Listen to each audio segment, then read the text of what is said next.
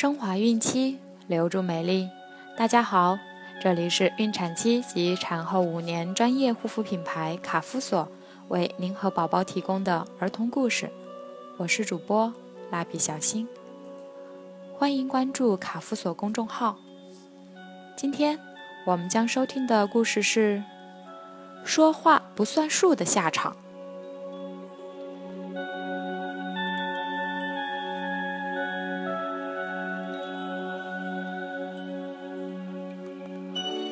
国王是整个国家的统治者，这一点我不说你也知道。可是这一位国王很喜欢欺负老百姓，一天不欺负老百姓他就受不了了。国王的妻子当然是皇后，她的心眼儿很好，总是为老百姓着想。她见国王老是欺负老百姓，心里就很不高兴。这一天。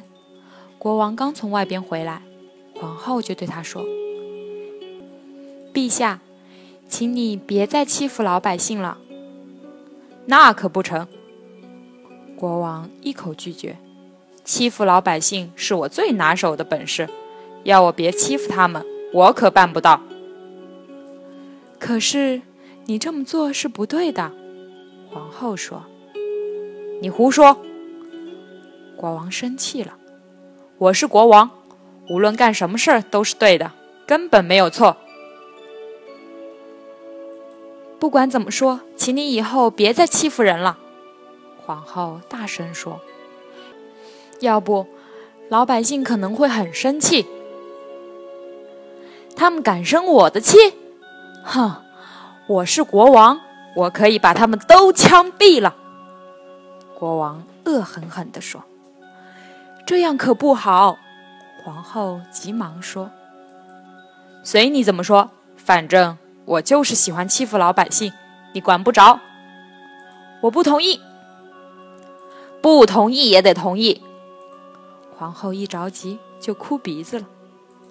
国王最怕看见皇后哭鼻子，他就说：“你别哭了，我就要哭，你管不着。”皇后。一边哭一边说：“那我答应你，以后不欺负老百姓了。”国王说：“真的？”皇后停住哭鼻子。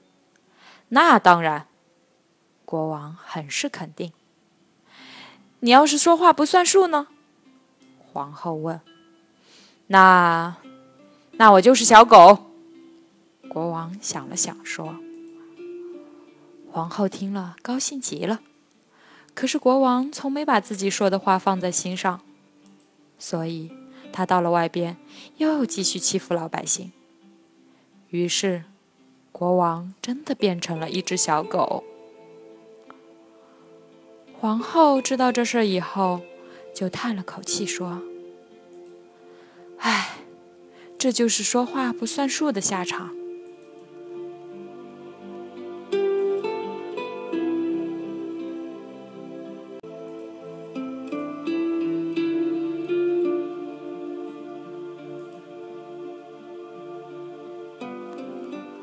好了，今天的故事就到这儿。